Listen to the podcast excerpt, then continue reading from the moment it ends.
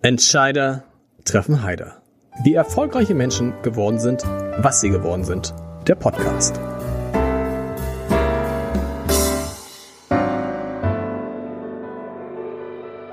Ich habe ja zwischendurch bei der Planung ein bisschen gezuckt, weil ja parallel, oh, kommen Sie erstmal, weil ja parallel heute theoretisch Deutschland hätte spielen können bei der Fußball-Weltmeisterschaft, aber dann ist die Mannschaft ja aus Protest, Udo, gegen die WM in Katar ausgeschieden. Und Marokko hat Spanien 3 zu 0 geschlagen, falls Sie das interessiert. Ähm, das war's aber zum Thema Fußball. Eine große Ehre für mich, eine große Ehre für mich, heute die Runde dieser Ehrenbürger moderieren zu dürfen. Ganz am Ende dieser guten Stunde, die wir sprechen werden, werde ich Sie fragen, können Sie sich jetzt schon überlegen, mit wem Sie gern mal einen Tag tauschen würden. Von denen, mit wem Sie gern mal einen Tag tauschen würden. Einen Tag leben wie Udo Lindenberg zum Beispiel. Das ist äh, möglich, aber ganz am Ende erst. Frau Boje, wie erfährt man eigentlich, dass man Ehrenbürger werden soll? Nehmen Sie ruhig Mikro. Ähm, man wird zunächst gefragt, ob man die Ehrenbürgerwürde überhaupt annehmen würde. Es wäre sonst ein bisschen merkwürdig. Und das hat mich total umgehauen. Also ich wer, wer fragt das? Denn kommt der Bürgermeister äh, nach Hause? Der Bürgermeister fragt einen tatsächlich persönlich und mir war zunächst gar nicht bewusst, was für eine unglaubliche Ehre mir da zuteil werden sollte. Äh, und ich habe auch ein bisschen nachgedacht, weil ich dachte, da gibt es doch bestimmt sehr, sehr viele andere, die das vor mir eigentlich werden sollten. Ähm, und dann habe ich gedacht, aber es sollte unbedingt eine Frau werden. Udo, da sind wir uns einig gewesen. Ähm, es sollte unbedingt eine Frau werden. Und dann hatte ich das Gefühl, es sollte ein Signal gesetzt werden im Hinblick auf Kinder.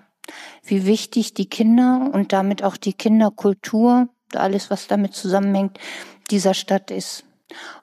Und aber, deshalb habe ich mich dann sehr gefreut und aber wie ist es, Peter Tschentscher, es kriegt dann einen Anruf, der Bürgermeister würde Sie gerne mal sprechen. Da zuckt man ja erstmal kurz, wahrscheinlich. Oder, oder klingelt er an der Tür und sagt, hallo Frau Boje, ich habe mal eine Frage?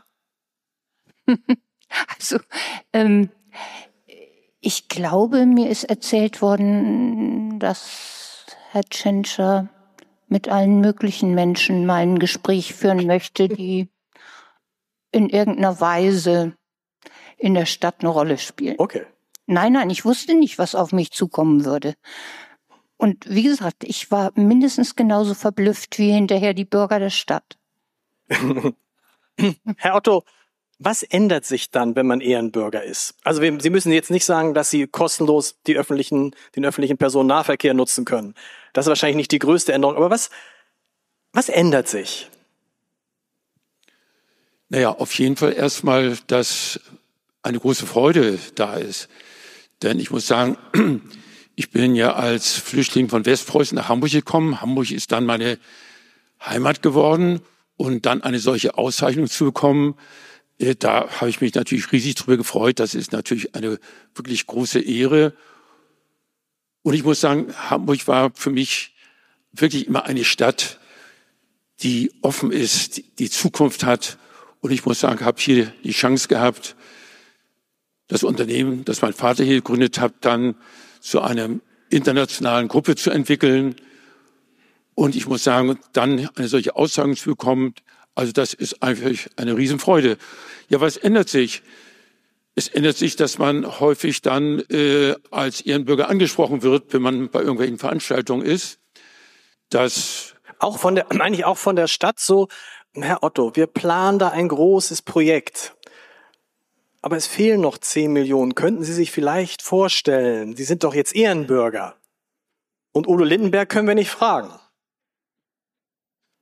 Naja, ich muss sagen, als äh, bekannt wurde, dass ich Ehrenbürger, die Ehrenbürgerschaft bekomme, da fragte mich mal ein Freund, was ist denn eigentlich damit verbunden? Musst du jetzt keine Steuern mehr zahlen? da habe ich gesagt, nein, im Gegenteil, wahrscheinlich erwartet man, dass ich eher noch etwas mehr tue für die Stadt, auch finanziell sicherlich, aber auch durch Engagement, dass ich das nicht nur fortsetze, sondern auch mir noch viel Neues einfallen lasse. Nein, also es ist nicht so, dass bis hier die Stadt auf mich zugekommen ist in dem Sinne, wo Sie jetzt Ehrenbürger sind, äh, können Sie da nicht äh, hier bei dem Projekt auch nochmal ein bisschen was unterstützen? Nein, das wurde, sagen wir, insofern nie in Verbindung gebracht, was ich auch gut finde. Aber ich muss sagen, für mich war es sowieso immer ein Anliegen, dass ich, wenn wichtige Projekte waren, die ich, von denen auch ich überzeugt war, dass ich mich gerne dafür eingesetzt habe, wobei die finanzielle Seite eine ist. Aber manchmal ist es noch wichtiger, sich auch zeitlich, persönlich zu engagieren. Und das habe ich dann auch immer gerne gemacht.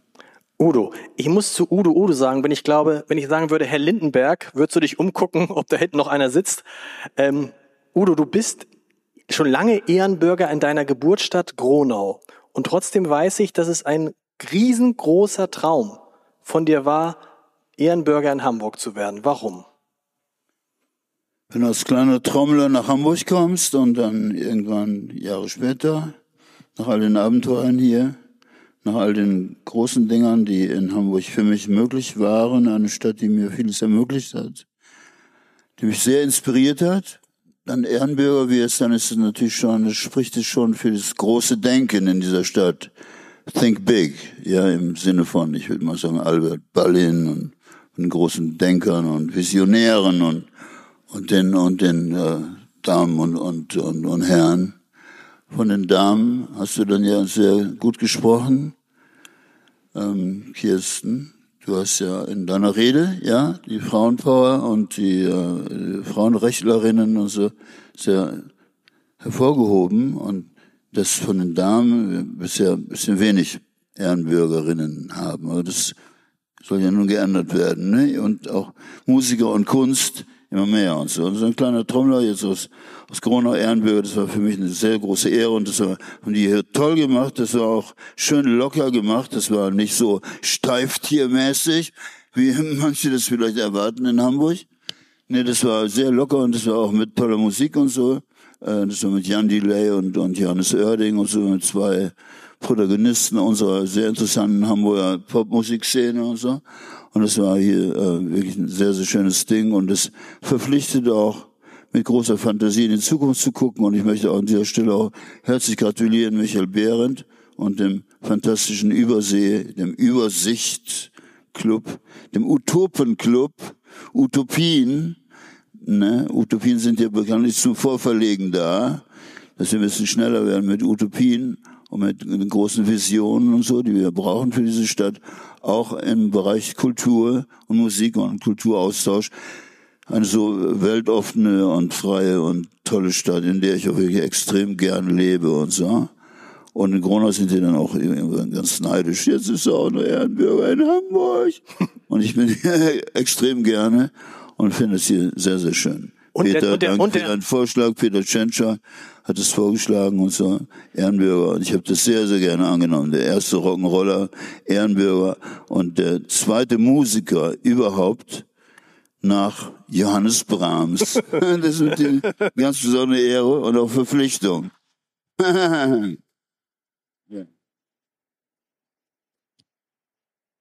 Herr Neumeier, Sie sind ja schon sehr früh ernannt worden und ich habe mir gedacht, hat man das gemacht, weil man dann ahnte, wenn der erstmal Ehrenbürger ist hier, dann kann er diese Stadt nicht mehr verlassen. Denn Sie werden ja wahrscheinlich in der Zeit, in der Sie hier sind, und das können Sie heute alles mal erzählen, viele, viele Angebote gehabt haben, in andere Städte zu gehen. Sind aber immer in Hamburg geblieben. Warum? Ich habe die Frage. Also, Sie hatten viele, viele Angebote, muss man sagen, dass hier vorne ist es tatsächlich schwer zu verstehen. Ne? Es halt sehr hier. Also sie hatten viel, wahrscheinlich viele Angebote, in andere Städte zu gehen und sind trotzdem in Hamburg geblieben. Also, Warum? Ja, ja, ja, ja. Na, ich, äh, ja, ich vergleiche so, ja, ich vergleiche ein Ballettcompany immer mit einem Garten. Äh, in, in, in, in Gegensatz zu, sagen wir, zu einem Open House die mehr ein Blumengeschäft ist, weil da kann man ganz tolle exotische Sachen bestellen und wenn man das bezahlen kann, dann ist es toll. Aber ein Ballettcompany muss wachsen. Und als ich das der Angebot bekommen hat, nach Hamburg zu kommen, ich war die wirklich am wenigste populär Mensch Hamburgs weil August Ebeling hat mich gebeten, diesen Job zu machen. Ich habe gesagt, ich mache es konsequent. Das bedeutet, ein, ein Vision zu verwirklichen, die, die ich wozu ich wirklich Jahre brauche. Und äh, ich, ich würde das gerne beginnen, aber dann, es war äh, problematisch am Anfang, ähm, aber irgendwie äh, die, die Tatsache, dass in der Branche von Bewegung es immer bewegt sich in irgendeine Richtung. Das heißt, dass die Company jetzt zweimal so viel Vorstellungen macht, dass man die Company mehr Gastspiele macht als jede Company Deutschlands, dass wir eine ganz tolle Schule haben, dass wir ein eigenes Gebäude haben, dass wir ein Bundesjugendballett haben. Diese Dinge sind eins nacheinander gekommen. Die sind nicht gekommen, weil jemand sagte, Johnny, komm nach Hamburg und du bekommst diese Dinge, sondern weil ich nach Hamburg gekommen bin und dachte, wir, wir müssen arbeiten und, und dann sehen wir, was wir dafür bekommen, was, wie, wie, was wir brauchen, um weiterzugehen, um weiter zu bewegen. Und dass das irgendwie bis jetzt auf jeden Fall, ja, es sind schon eine längere Zeit, bis jetzt eigentlich mehr oder weniger geklappt hat, äh, dafür bin ich froh, hier zu sein. Und Sie haben nie überlegt, die Stadt zu verlassen? Ja. Haben Sie? Doch, natürlich. Da, äh, es gab, natürlich. Ja, natürlich. Nein, weil, weil es, es war wirklich sehr verlockende Angebot. Die Pariser Oper, äh, die Wiener Staatsoper. Äh, so, und, und bei, bei Wien, es war sehr interessant, äh, weil es war, es war schon ein Vertrag gemacht. Ach. Weil wir, äh, wir, wir haben mehr Vorstellungen gemacht. Wir hatten mehr Arbeit. Wir hatten eine Schule, die im Bierpalast war. So, ein, äh, so oben im zweiten Stock vom Bierpalast war zwei so mickrige Säle. Die äh, Prinzess Diana kam nach Hamburg und wollte die Ballettschule besuchen, aber das Protokoll lässt sie nicht rein, weil sie müssen an den Abfalleimer vorbeigehen. Insofern, wir waren in diesem Zustand und ich habe, ich muss, ich brauche mehr Raum, ich brauche mehr Geld ja, weil wir, wir, wir sind populär. Wir, wir wollen äh, diese jungen Menschen, die, die ich habe, äh, muss ich fördern. Wir müssen auf die, die Bühne. Und da kam das Ballettzentrum Hamburg. Und das war zu Debatte.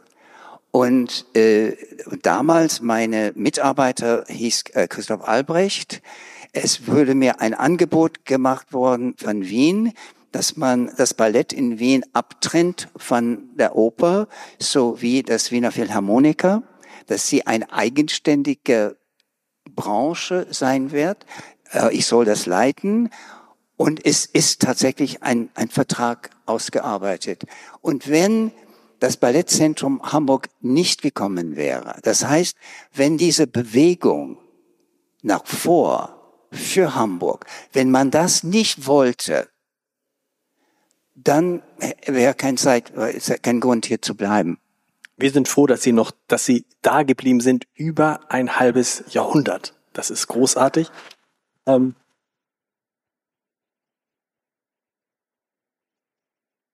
Lieber Herr Otto, der Bürgermeister hat es gesagt, früher waren Ehrenbürger, kamen aus dem Militär, kamen vor allen Dingen aus der Kaufmannschaft. Und wenn wir jetzt hier gucken, sehen wir vier Ehrenbürger, die da sind und drei kommen aus der Kultur.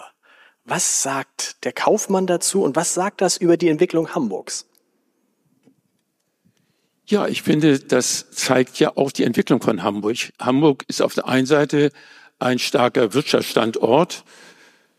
Einmal natürlich der Hafen, der der größte Seehafen in Deutschland ist, der auch ein ganz, ganz wichtiger Logistikdrehscheibe für Nordeuropa ist. Dann haben wir aber natürlich auch Entwicklung wie Medizintechnik, wir haben die Digitalisierung, wir haben in der Wissenschaft sehr vieles und wir haben eine Start-up-Szene. Also von der Seite haben wir einen starken Wirtschaftsstandort, aber im Laufe der Jahre ist Hamburg immer stärker eine Kulturstadt geworden. Eine Kulturstadt und ist heute eine international anerkannte Kulturmetropole und das drückt sich letztendlich auch aus. Und da freue ich mich drüber, denn letztendlich sind das ja auch Entwicklungen, die die Stadt attraktiv macht, lebenswert macht und die auch die besten Talente nach Hamburg dann holt.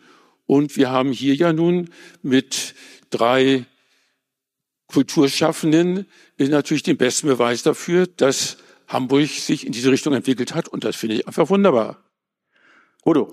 Ja, ich finde auch, das ist ganz wunderbar, dass ihr zu den alten äh, Handel und Wandel und Wirtschaft und so jetzt immer mehr Medien, natürlich auch Medienstadt, aber jetzt Kulturstadt, äh, immer mehr äh, Vertreter und Vertreterinnen aus der Kulturabteilung hinzufügen, ja, zu dem bunten Reigen der Ehrenbürger und so. Und das äh, finde ich sehr, sehr gut. Hamburg als Musikstadt. Ähm, das sind ja große Dinger gelaufen in Hamburg. Ähm, wenn ich mal kurz erinnere, natürlich an die Zeiten mit den Beatles und und und, aber dann äh, viele Jahre später dann die Hamburger Szene und so im Onkel Pö, da ging ja von Hamburg ging, ging auch viel Musik aus dann und so, ne? Eine interessante Rockszene auch und so, die jetzt äh, ein, ein, eine ganz besonders interessante Form gefunden hat in, in Form des äh, Reeperbahn Festivals. So, Reeperbahn Festival ist eines der international bedeutendsten äh, Rock- und Pop-Festivals und so. Also europäisch wirklich sehr, sehr vorne, liegt weit vorne und können wir noch ein bisschen äh, erweitern, noch weiter ausbauen. Gibt es seit ein paar Jahren jetzt und so. Kann auch viel stärker werden, wird jetzt schon international sehr beachtet, aber äh, wird immer stärker. Wir haben natürlich, wir haben in Hamburg eine wirklich sehr interessante kulturelle Landschaft, eine sehr bunte, facettenreiche Landschaft. Liegt auch daran, dass wir hier in Hamburg einen exzellenten Kultursenator haben, Carsten Broster, der sehr offen ist für neue Ideen und ja, immer an allen möglichen Ecken, da wo es um, um mehr Flexibilität geht und noch mehr Variabilität in der Kunst und der Kultur, der gerne anschiebt und so, ne? Ja, und den ich wirklich sehr, sehr schätze und ich bin auch sehr froh, dass er bei uns geblieben ist und nicht nach Berlin gegangen ist, Carsten Broster. Ja, dieses äh, Hamburger dieses Festival, das Reeperbahn Festival, wobei ich ja sowieso eine spezielle Connection zur Reeperbahn habe, ist ja klar Reeperbahn. Ich kann man, geile Meile, auf die ich kann. Auch ein bisschen gewidmet den an Freunden auf der linken Meile der Reeperbahn, Conny Littmann und Uli Waller, die diese wunderbaren Theater dort betreiben, neben all den anderen fantastischen Theatern, die wir hier haben, Thalia und und und. Man könnte jetzt lange, lange aufzählen. Nicht aufzählen, aber ähm, aber aber Carsten Broster ist ein gutes Stichwort, liebe Frau Boje, weil ja, Hamburg ist eine Kulturstadt geworden, aber weil es eine Kulturstadt ist, ist es natürlich auch anfällig von all dem, was nach der Pandemie kommt. Wir haben das jetzt erlebt, wenn John Neumeier eine Aufführung kommt, ist die Staatsoper voll. Wenn John Neumeier nicht da ist, ist die Staatsoper nicht immer voll. Wir hören Musiker, die sagen, früher bin ich im Stadtpark vor 4000 Leuten aufgetreten, das gilt nicht für Udo Lindenberg. Heute sind da 1200 Leute. Frau Boje, was, wie wird die Kultur, die Kulturstadt Hamburg in die nächsten Jahre kommen, wenn ja irgendwann die Unterstützung der Stadt, die großartig war, ausläuft? Wenn die Stadt eben nicht mehr, wie es jetzt noch üblich ist, bei freie, freie Plätze äh, äh, in der, im Theater bezuschusst, was passiert dann? Naja, ob ich die Richtige bin, ähm, an die Sie diese Frage richten, das weiß ich nicht so ganz genau. Ähm, aber für viele Kulturschaffende ist ja die Pandemie eine Katastrophe gewesen. Also Schauspieler, Musiker, interessanterweise auch zum Teil Autoren und Autorinnen, Kinderbuchautoren und Autorinnen zum Beispiel, leben ja nur zum ganz geringen Teil von ihren Bucheinnahmen. Die leben ja zum größten Teil von Lesungen und ja. die konnten auch kaum stattfinden. Das ging dann nach Neustart Kultur oder durch Neustart Kultur überhaupt wieder richtig los. Und da hat es sich eine Menge gebracht. Ähm, zur Kultur insgesamt würde ich eigentlich gerne na, da würde ich mir gerne einen kleinen Bereich rausgreifen. Und zwar, weil ich auch denke, wir sitzen hier alle mit unterschiedlichen Schwerpunkten. Mein Schwerpunkt sind die Kinder. Und das ist die Kinderkultur. Und da ist Hamburg überhaupt nicht schlecht aufgestellt. Aber vieles, was da passiert, ähm, wird ja nur freiwillig wahrgenommen. Also das heißt, ich erlebe das zum Beispiel bei Lesungen. Da kommen ganz wunderbare Familien, da kommen bildungsorientierte Eltern mit ihren Kindern, die stellen mir Fragen, die hätte ich im Abitur noch nicht stellen können. Also es ist beeindruckend, was die Kinder alles über Literatur wissen. So. Und die gehen sicher auch in Museen, die gehen in Konzerte, die gehen ins Theater. Aber wir haben ja auf der anderen Seite die vielen, vielen, vielen Kinder, deren Eltern das mit ihnen nicht tun. Und die überhaupt in diesen gesamten Bereich Kultur nur kommen, wenn das über die Schule läuft.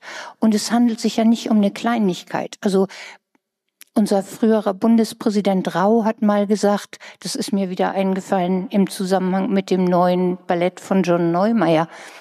Kultur ist nicht das Sahnehäubchen, sondern die Hefe im Teig der Gesellschaft. Und das, ja. Genau, und das hat dieses Ballett wieder gezeigt. Ähm, aber äh, das gilt ja für die Kinder genauso. Und da, glaube ich, muss noch eine ganze Menge passieren, damit auch diese Kinder Zugang zu all den vielen Möglichkeiten, die Hamburg bietet, haben. Und den werden sie nur über die Schulen haben. Das heißt, dass da im Etat auch dran gedacht wird. Aber da hat Wenn Hamburg ja, sind wir, können wir froh sein, hat Hamburg ja aufgeholt. Ihr Applaus.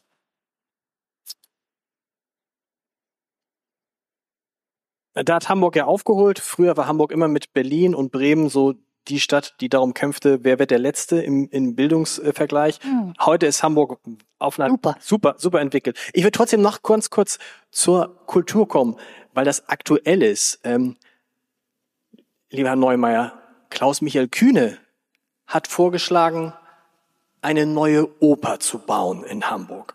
Er findet die alte offensichtlich so mittel gut. Ähm, wie finden Sie den Vorschlag?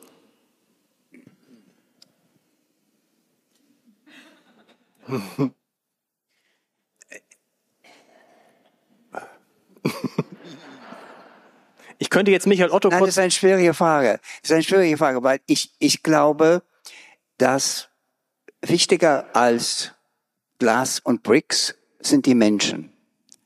Und ich denke, wenn, wenn man eine neue Oper braucht, man braucht es, weil der Oper bricht aus der Oper, die es jetzt hat weil es nicht mehr hält. Es ist so sensationell, dass es muss eine neue Behausung haben. Zu denken, ich mache eine neue Behausung und dadurch wird das Oper sensationell. Äh, ich, ich, ich weiß es nicht. Ich meine, ich bin für, für, jede, für jede Fortschritt in der Kultur und für jeden Mensch, der sagt, sie würden etwas für die Kultur tun und sie, sie, sie, sie geben ihre, ihr Geld, sie geben ihre Unterstützung. Das würde ich nie sagen, das ist schlecht. Und insofern ist es für mich schwer, so ganz ein, ganz ehrlich die, die Frage zu beantworten. Aber ich, wie, wie, wie, mein ganzes, meine ganze Zeit war für mich immer der Mensch der Mittelpunkt. Und, und um diesen Mensch, was braucht er? Er braucht mehr Platz, er braucht mehr Vorstellung, er braucht mehr Raum, er braucht mehr Publikum, er braucht diese Dinge. Und das, ich finde, das ist eine organische Form, wie, wie etwas, äh, wie, wie der Kunst äh, wächst, meiner Ansicht nach.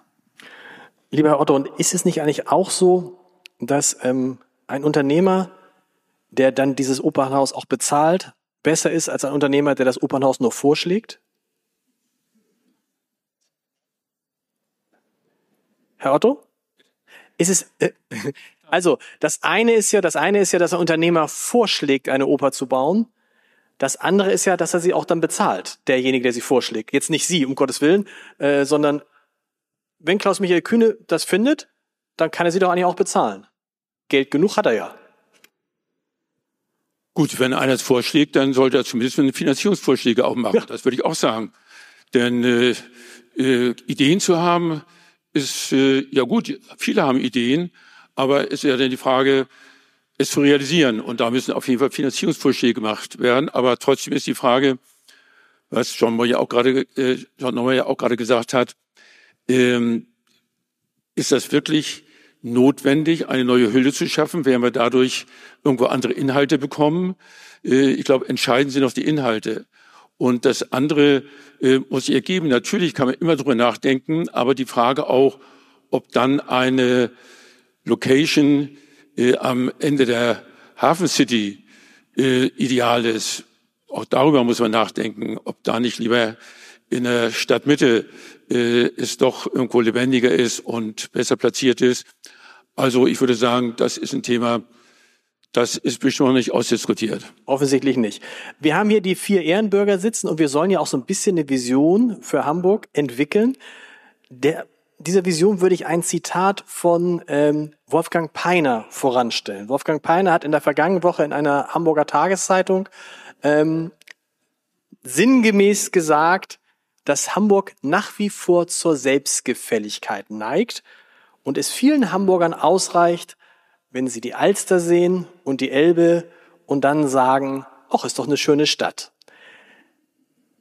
Ist dieser Befund wirklich noch, also sind die Hamburger, das ist ja ein alter Vorwurf von Helmut Schmidt, vielleicht Herr Otto, fangen wir bei Ihnen an. Ich dachte, wir hätten diese Selbstgefälligkeit spätestens nach dem Bau der Elbphilharmonie abgelegt oder sind wir seitdem noch selbstgefälliger geworden, weil wir jetzt mal was, weil uns jetzt mal was Richtiges gelungen ist? Also ich würde schon sagen, dass äh, auf der einen Seite natürlich Hamburg ist nun mal die schönste Stadt Deutschlands. Also das sollte der Welt. Das Welt. sollten wir nun auf jeden Fall schon mal Genau. unterstreichen. Und da kommt keiner drum herum, das zu sagen. Ähm, trotzdem, das ist das eine, was natürlich nicht reicht. Aber ich glaube, in Hamburg ist inzwischen schon viel mehr passiert. Äh, wenn ich sehe, was sich in der Wissenschaft in Hamburg inzwischen entwickelt hat, da finde ich, sind wir auf einem wirklich hervorragenden Weg.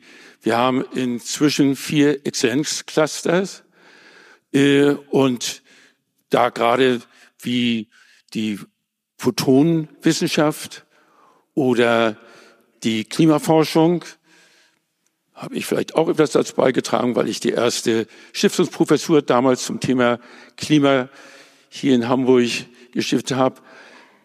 Aber das sind inzwischen Themen, die so wichtig sind und die so viel bringen und die Hamburg eben auch zu einer Wissenschaftsstadt gemacht haben. Wir haben darüber hinaus das Daisy, wir haben im Augenblick, ja, und das möchte ich mal unterstreichen, das neue Naturkundemuseum, die Location ist ja gerade bekannt gegeben worden. Und es ist ja nicht nur ein Museum zur Präsentation und zum Anschauen, sondern es ist gleichzeitig ein Forschungsmuseum. Und ich muss sagen, da finde ich großartig, dass Hamburg da den Zuschlag bekommen hat, ein Leibniz-Institut für die Analyse von Biodiversitätswandel nach Hamburg zu holen. Ein ganz, ganz wichtiges Thema. Und das wird auch Hamburg nochmal als Wissenschaftsstandort nochmal stärken. Also ich würde sagen, da ist vieles passiert, auch in, zum Thema Nachhaltigkeit. Äh, In Hamburg sind viele Aktivitäten da, die zum Klimaschutz, zur Nachhaltigkeit die Stadt entwickeln sollen. Sicherlich würde ich sagen, müsste man die vielen Aktivitäten auch nochmal in eine Gesamtnachhaltigkeitsstrategie äh, formulieren. Das ist, was man sicherlich noch hier verbessern könnte, verstärken könnte. Und natürlich gibt es immer Verbesserungspotenziale auf allen Sektoren. Aber in Hamburg ist schon viel mehr Dynamik reingekommen. Äh, Helmut Schmidt hatte damals sicherlich recht, dass es eine etwas verschlafene Schöne ist. Aber ich würde sagen, die hat sich schon entpuppt, entwickelt und ist bisschen dynamischer geworden. Und ich glaube, wir alle haben ja Möglichkeiten, die Dynamik noch weiter zu unterstützen. Und natürlich kann man immer wieder Dinge noch voranbringen, aber wir sind, glaube ich, auf einem guten Weg. Wobei, sagen wir mal, die Abstimmung zwischen den Straßenbauten, da würde ich sagen, da haben wir noch in der Tat Verbesserungsbedarf.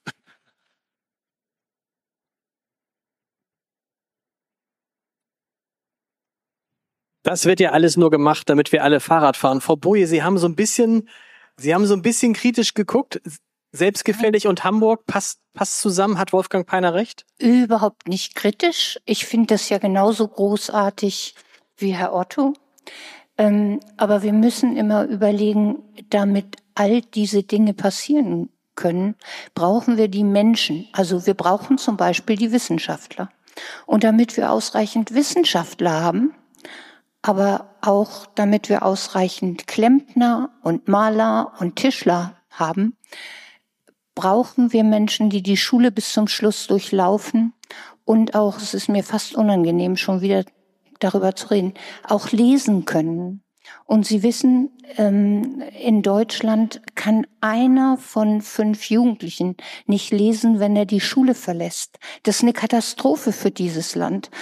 Und Sie haben aber eben schon angedeutet, Hamburg ist da eigentlich auf einem richtig guten Weg. Da kann man Hamburg jetzt wirklich sehr, sehr loben.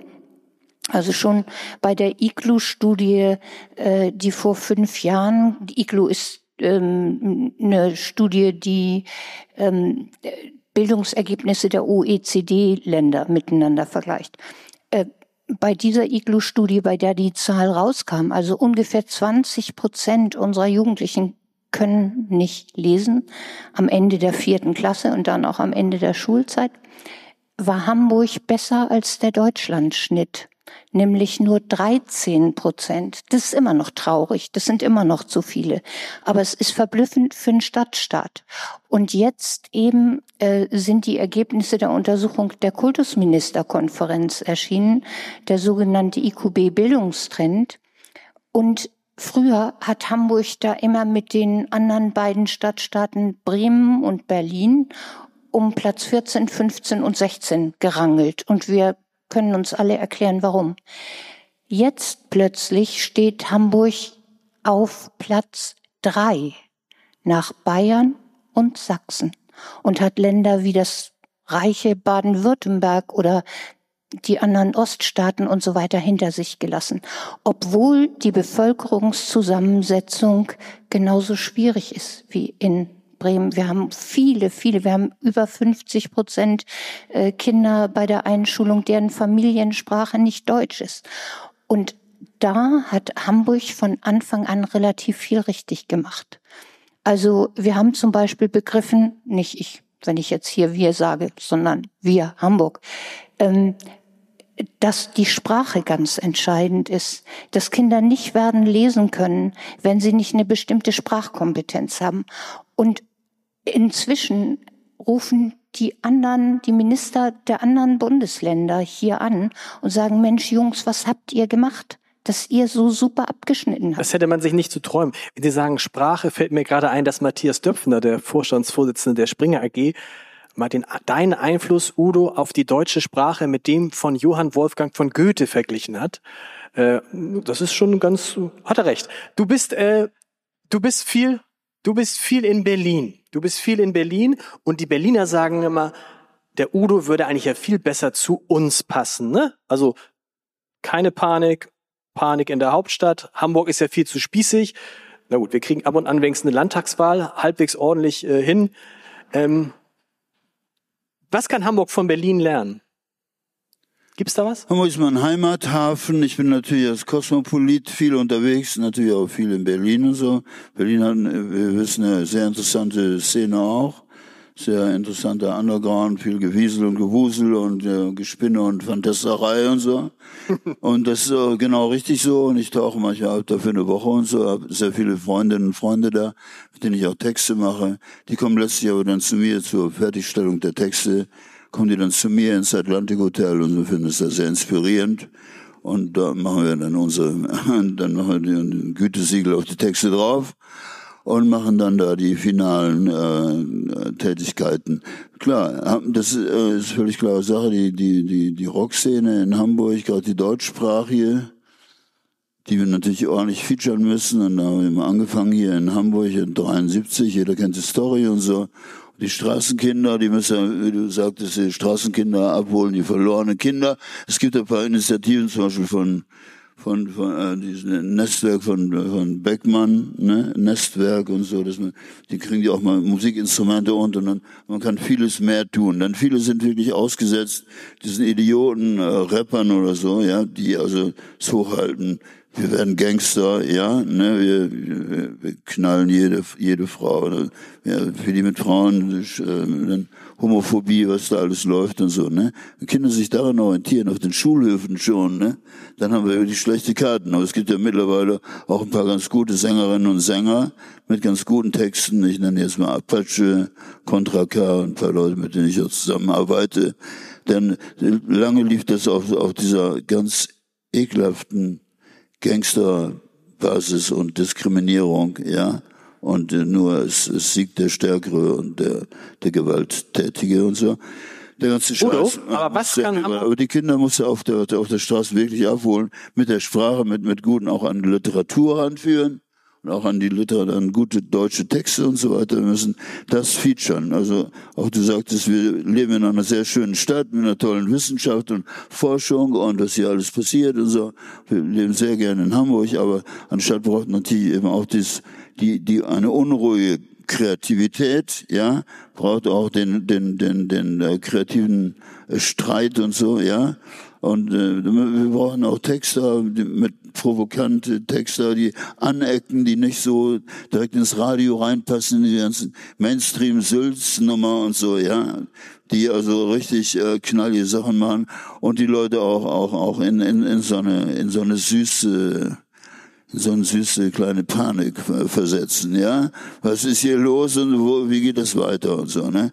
Zumal das Reeperbahn Festival, von dem ich anfangs sprach, ist wirklich toll, und dass sie da aber noch nicht haben, sind ordentlich deutsche Bands. Das ist überwiegend eine internationale Sache jetzt und so. Wir brauchen viel mehr deutsche Bands. Es gibt auch in Hamburg, da in den Kellern, im Underground, sehr viele absolut fantastische Texterinnen und Texter, ja, und Bands, die wir ordentlich featuren müssen. Die hatten jetzt schwere Zeiten, vor zwei Jahren hatten die schwere Zeiten, ja, denn die, die Sahne, Entschuldigung, Lars, nee, ich bin noch nicht ganz, das Sahnehäubchen der Kultur haben in Hamburg eigentlich ganz schön gut. Ich meine, wir haben eine wunderbare Kulturszene, finde ich. Aber der Underground, der Underground, da, da wo das, wo das Neue wächst, wo die, wo, wo die, äh, wo in den Ruinen da, da die, die neuen Blumen anfangen zu blühen und so, ne? Da müsste, da müsste mehr tun und Bands müssen mehr auf die Bühnen holen und so. Die haben äh, vor zwei Jahren echt harte Zeiten gehabt, in der Zeit der Pandemie und so weiter, haben die wenig Kohle gesehen. Etablierte Kultur wurde ja immer, immer gut gepinselt und immer gut gefeatured und so. Aber viele von meinen Kolleginnen und Kollegen, also von den mittelgroßen Bands und so, die hingen da wirklich durch und so. Das war eine harte Zeit und die ganze Veranstaltungsbranche kennen wir alles, ob jetzt systemrelevant und und und. Aber wir denken ja, dass die Zeit nun vorbei ist und dass es wirklich ordentlich nach vorne geht und so, ne?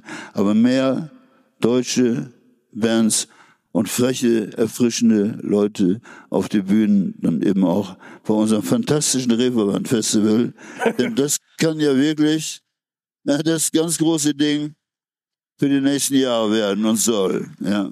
Es, es ist so, ich komme mir so vor wie so, ein, wie so ein Interview mit Olaf Scholz. Der antwortet auch nie direkt auf die Fragen. Aber wir reden gleich nochmal über das Reeperbahn-Festival. Äh, lieber Herr Neumeier, was auffällt, wenn man sich anguckt, wer prägt diese Stadt? Wer prägt Hamburg? Stellt man fest, das sind Leute, das ist jetzt nicht böse gemeint, die schon ganz schön lange da sind. Das sind Leute, die schon ganz schön lange da sind. Die Michael Otto wird nächstes Jahr 80, Sie sind seit über einem äh, halben Jahrhundert da. Wer sind die Leute, die nachkommen in dieser Stadt? Wer sind die, die Hamburg in die Zukunft tragen werden?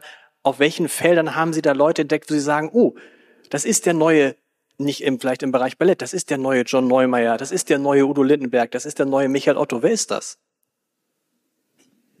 Ich weiß, das, das, der, der Sound, die Frage ist, ähm, jetzt hören, Sie kennen ja die Frage schon. Ähm, wer, sind, wer ist der neue John Neumeier? Wer ist der neue Michael Otto? Wer ist der neue Udo Lindenberg? Wer kommt danach? Gibt's nicht, gibt's nur einmal. Kommt nie wieder. Das ist klar sagen. Ohne Karte. Ja. Der Vorteil an. Anders, interessante Leute, anders, aber die müssen natürlich dann noch anders sein. Bei uns gibt's ja schon, weißt du, ne? Und wir sind ja auch Maßnahmen für äh, über die Zeit hinaus. Ich würde mal so sagen, stärker als die Zeit. Ne? Also unser Wesen wird noch äh, lange über über den über den den Tag des des äh, der Abschiednahme hinauswirken. Ja, dann müssen neue Leute in den Staat kommen, die wieder mit, mit einer sehr speziellen, mit einer sehr speziellen Art hervortun. Mit einer, die sich von unserer Art unterscheidet. Es mag da Parallelen geben, Verwandtschaften. Also müssen doch eben diese, diese ganz spezielle neue Persönlichkeit an den Tag bringen und die auch entwickeln. Herr Neumeier. Ja, ich meine, das kann ich nicht eigentlich ah, nicht antworten. Ähm, es, es kommt ein neuer äh, Intendant äh, für das Ballett in, in eineinhalb Jahren, aber das ist sicher kein neuer John Neumeier und das ist auch gut so. Äh, dann, wenn das so wäre, wäre es ein bisschen absurd. Äh, ich denke, man, man freut sich auf, auf eigentlich das Eigen, das Persönliche, das, das Neues. Und, und umso stärker das ist, umso interessanter ist diese, sind diese neue Persönlichkeiten. Herr Otto, also, ich habe das eben auch angesprochen mit dem Alter, weil wir in eine Phase reinkommen, von der wir wussten, dass wir reinkommen, nämlich eine Phase, in der wir demografisch große Schwierigkeiten kriegen.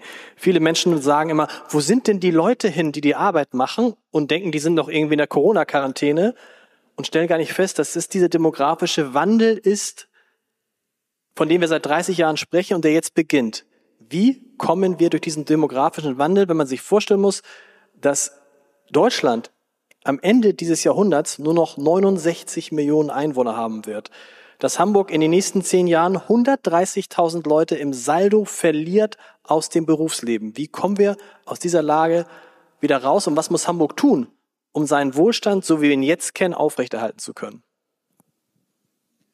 Gut, ich glaube, da gibt es nicht die eine Lösung, sondern man muss parallel viele Dinge aufgreifen. Einmal muss man schauen, wo haben wir denn überhaupt bei uns noch die Reserven? Das haben wir sicherlich gerade bei den Frauen.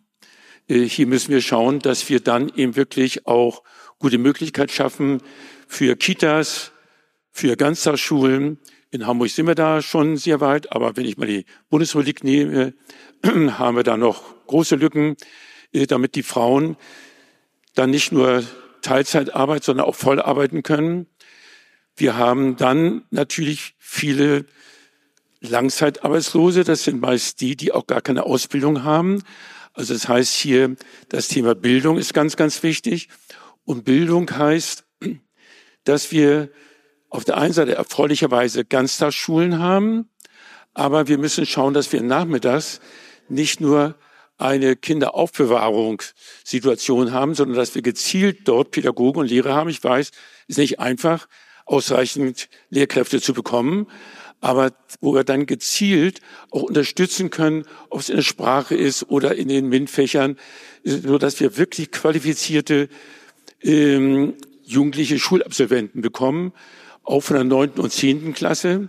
Da müssen wir weiter daran arbeiten, denn das Problem ist auch da häufig heute, wenn ich mit Unternehmen spreche, auch mit Handwerksunternehmen, die sagen, ja, wir würden ja gerne Abgänger von der neunten Klasse auch bei uns einstellen oder bei der zehnten Klasse, aber die schaffen die Berufsschule nicht. Also das heißt, hier Qualifizierung, gezielte Unterstützung, das ist ja letzten Endes auch dann die Bildungsgerechtigkeit, wenn wir ganz gezielt dann die Jugendlichen unterstützen, dort, wo sie Schwächen haben, um sie zu qualifizieren, dass sie einen Schulabschluss haben.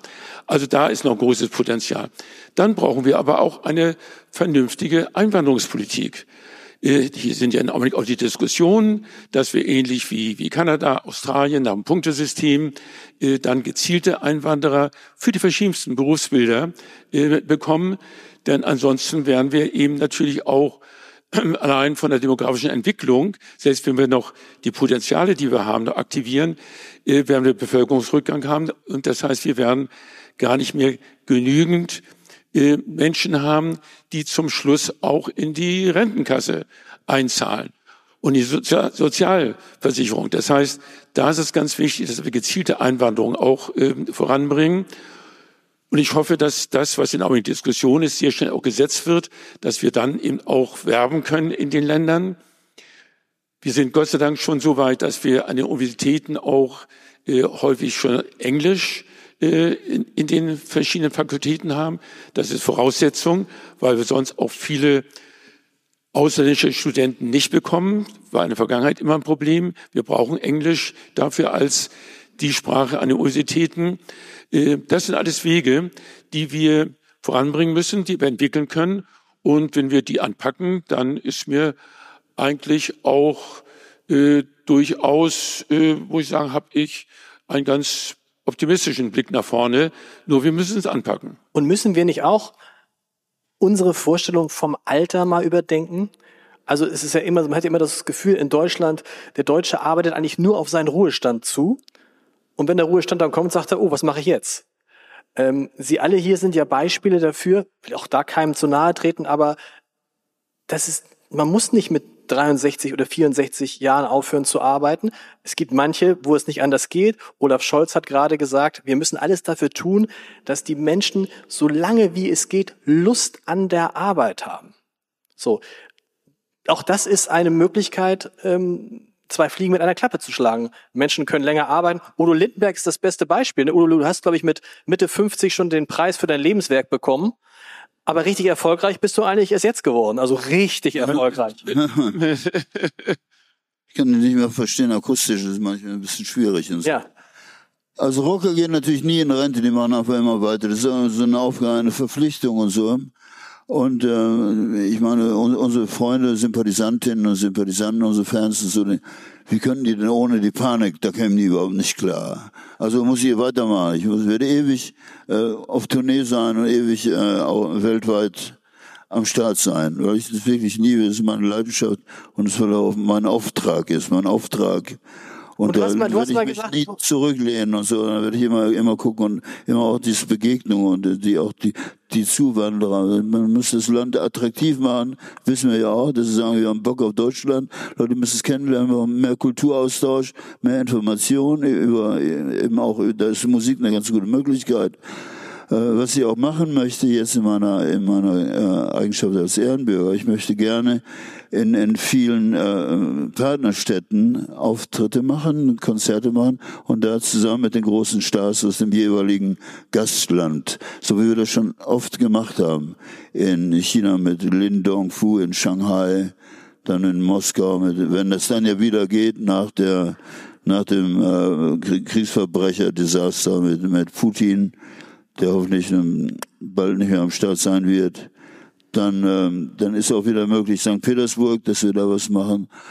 Dann haben wir viele tolle Sachen mit äh, Sesen Aksu gemacht in der Türkei und so geht es mal mit Osaka, mit Chicago und äh, so viele tolle Partnerstädte, dass wir hin und her, dass wir also neben diesem Handel und Wandel mit in, im wirtschaftlichen Bereich, im, im, äh, im wissenschaftlichen Forschung, eben auch Kultur und gerade da eben auch mit Leuten, deren Arbeit viel zu tun hat mit Friedensaktivitäten und so, ja, die also Lieder von, von, von dieser Welt, der faireren Welt von morgen bringen und so.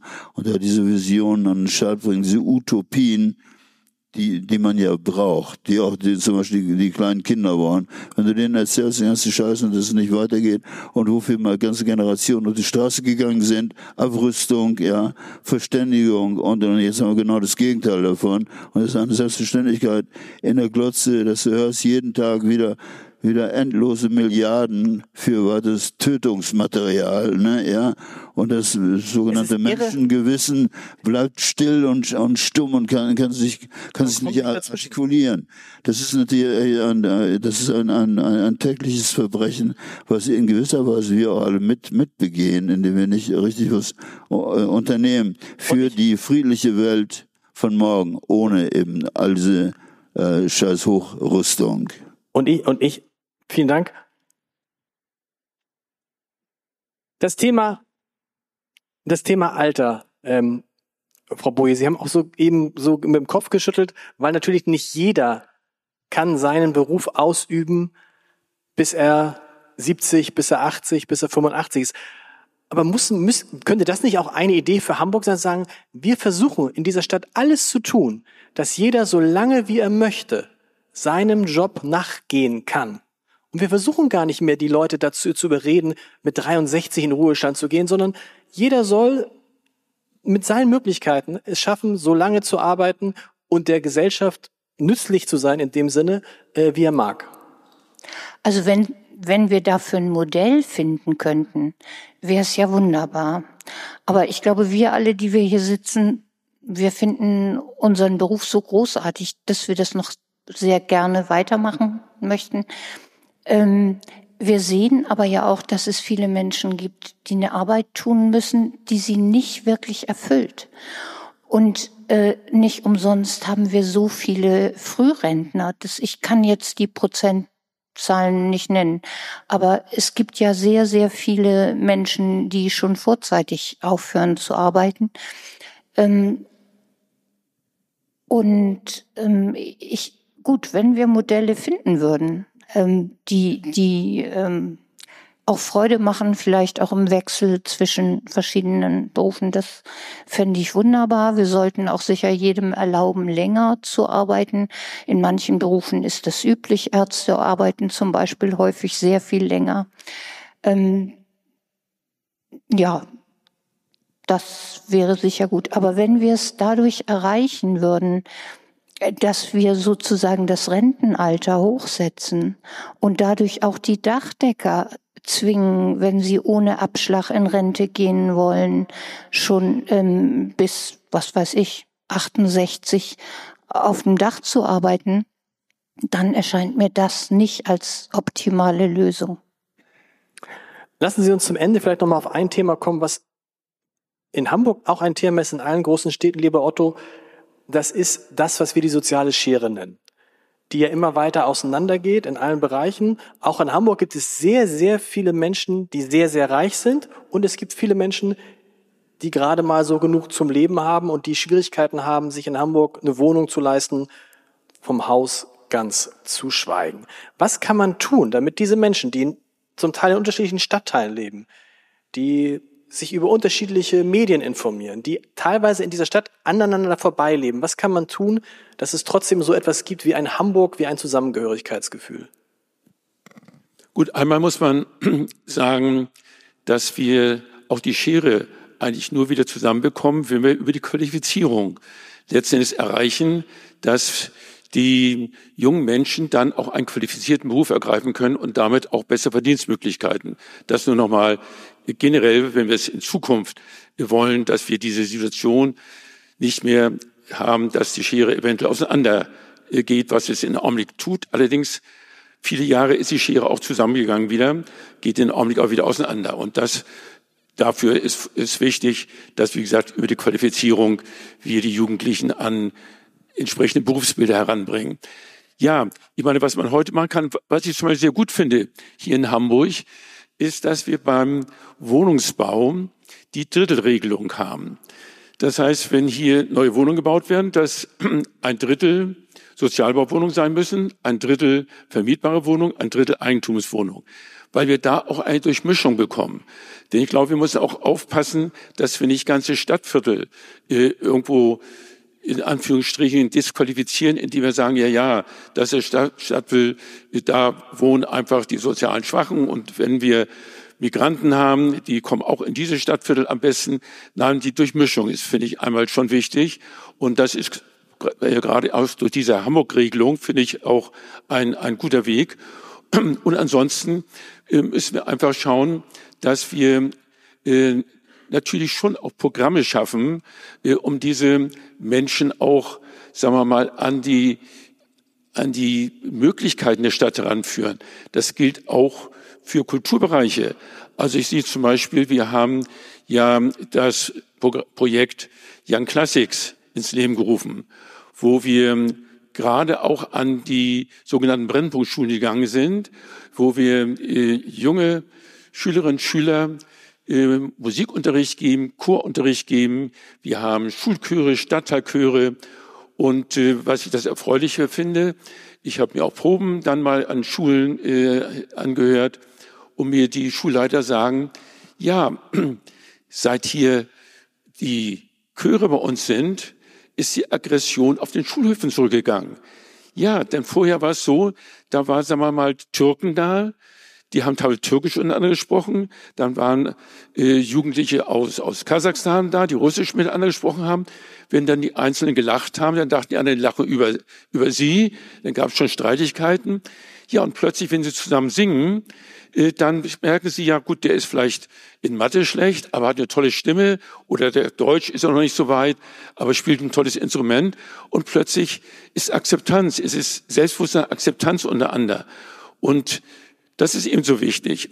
Und das sind auch Möglichkeiten, wo wir sagen können, über Sport und über Musik, das sind meines Erachtens die beiden Bereiche, wo wir wirklich äh, Menschen verbinden können aus unterschiedlichen sozialen Klassen, aus unterschiedlichen Religionen, Altersgruppen. Ähm, und das ist eigentlich der Weg. Und darüber eben auch eine Teilhabe zu schaffen. Und wenn ich erlebe, wenn wir dann auch Konzerte machen, ich meine, einmal freue ich mich ganz besonders, dass äh, unsere Young Classics bei den Einbürgerungsfeiern äh, auch hier immer dann singen. Äh, dort äh, meist der Unterstufenchor, manchmal auch äh, Oberstufenchor. Und da haben wir eben die Mischung, weil natürlich viele Jugendliche mit Migrationshintergrund dabei sind, also sehr passend zur Einbürgerungsfeier. Und ich sage immer, wenn dann in Anführungsstrichen die Kopftuchmädchen Hamburg meine Perle singen, dann sind sie angekommen. Dann sind sie Bestandteil hier von Hamburg. Und das ist doch wichtig. Das ist doch die, die Weg zu integrieren, Teilhabe zu machen, zu integrieren.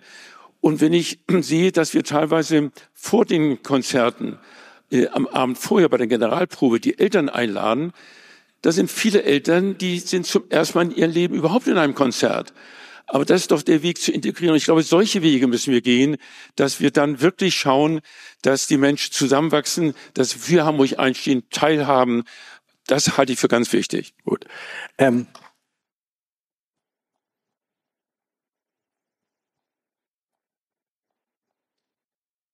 Sport kann ja auch verbinden, wenn es mal nicht so gut läuft. Wer weiß das besser, lieber Herr Tschentscher, als wir beide, als glühende HSV-Fans. Auch das kann verbinden. Ähm, Frau Boje, was ist aus Ihrer Sicht das der kleinste gemeinsame Nenner, der Hamburgerinnen und Hamburger verbindet? Was ist es, was diese Stadt zusammenhält?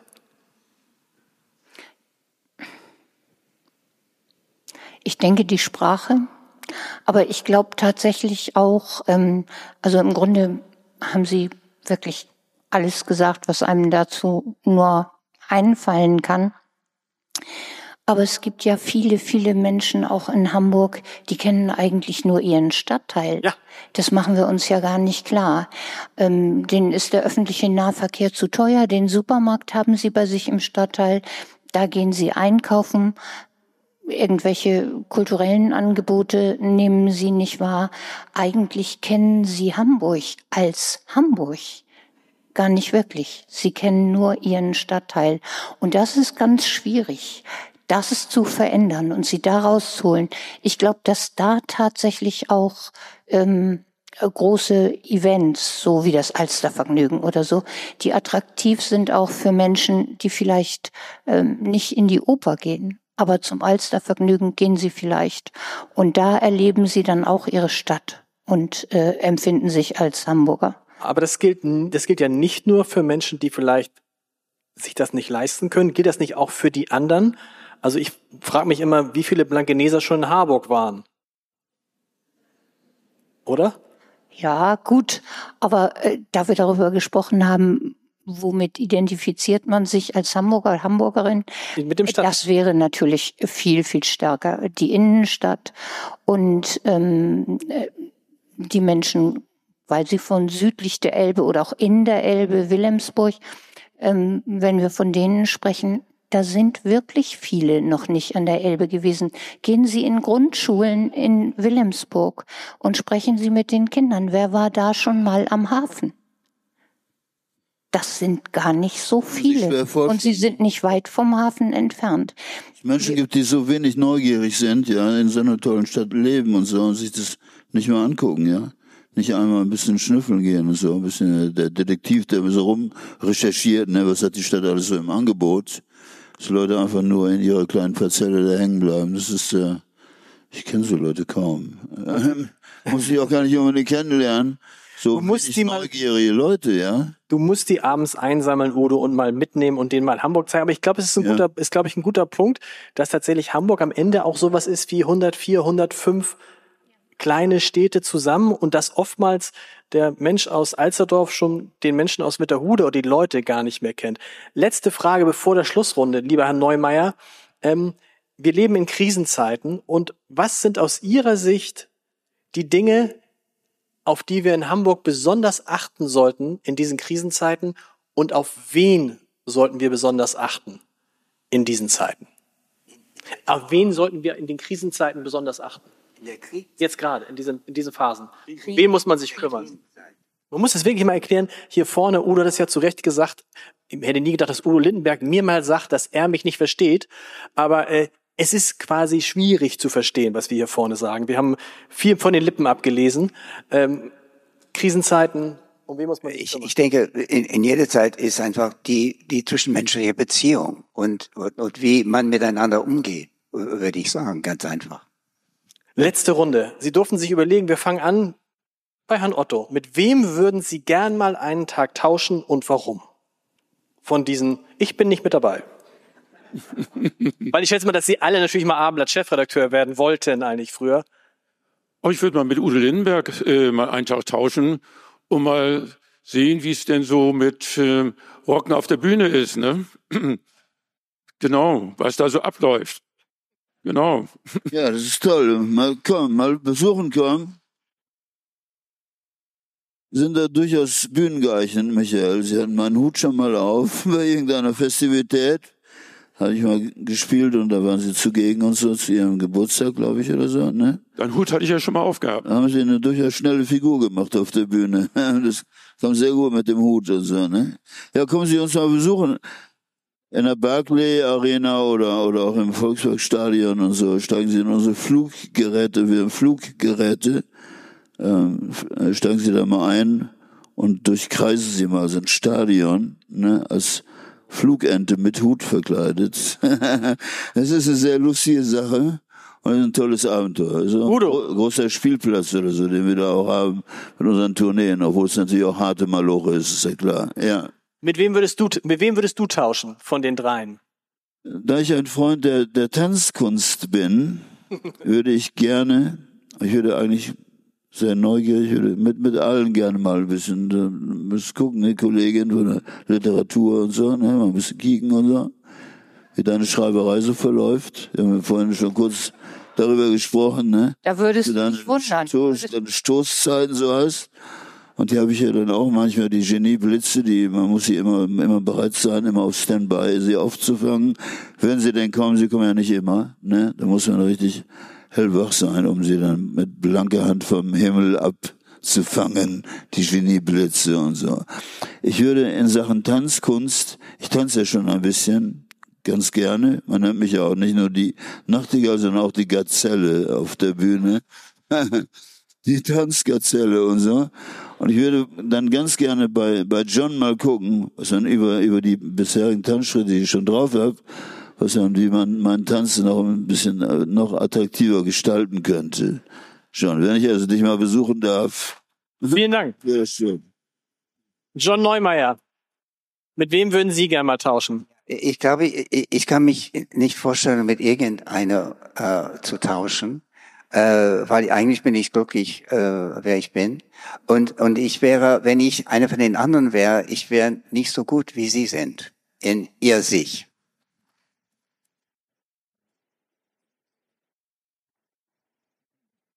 So, Frau Boje, das ist jetzt, die Antwort ist jetzt vergeben. Jetzt müssen Sie müssen sich entscheiden. Ja, ich merke schon, und es geht ja auch nur um einen Tag. Ich soll ja nicht mein Leben aufgeben. Sie Nein, Sie können, eine- am nächsten Tag können Sie wieder Kirsten Boje sein. Ähm, ja, also alle drei hätten ihren Reiz, aber ich glaube, Udo scheidet von vornherein aus. Also es wäre keine Freude, mich singen zu hören. Und genauso ist es mit John Neumeier, ich glaube sogar noch viel fürchterlicher, obwohl ähm, äh, tatsächlich seine Ballettschule untergebracht ist in dem Gebäude, in dem mein Gymnasium früher war. Aber das hilft ja dabei überhaupt nicht. Und dann bleibt nur noch Herr Otto und das finde ich eigentlich für einen Tag auch einen ganz tollen Tausch. Sie haben ja vorhin gesagt, kommt die Stadt denn manchmal zu Ihnen und sagt eine Million so? Eine Million würde ich nicht wollen, aber es gibt verschiedene Projekte, die mir sehr, sehr wichtig sind in Hamburg. Und da würde ich mir einfach ein bisschen Die was Leute- nehmen.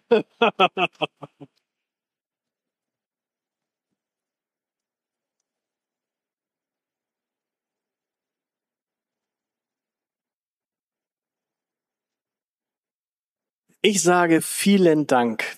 Ich hätte gern noch über das Reeperbahn Festival gesprochen, aber dazu ist einfach keine Zeit mehr. Ich glaube, Michael Behrendt hat noch ein paar Worte vorbei. Ich bedanke mich bei unseren wunderbaren Ehrenbürger, bei der wunderbaren Ehrenbürgerin und bei den Ehrenbürgern. Äh, Ich bedanke mich bei Ihnen, ähm, dass Sie so lieb zugehört haben. Ähm, wir vier, die wir uns kaum verstanden haben hier vorne, können uns das Ganze nochmal in Ruhe auf abendblatt.de angucken und als Podcast hören, dann wissen wir auch, was wir gesagt haben. Ähm, das ist sicherlich total interessant für uns. Ähm, lieber Herr Behrendt, Sie haben das Wort.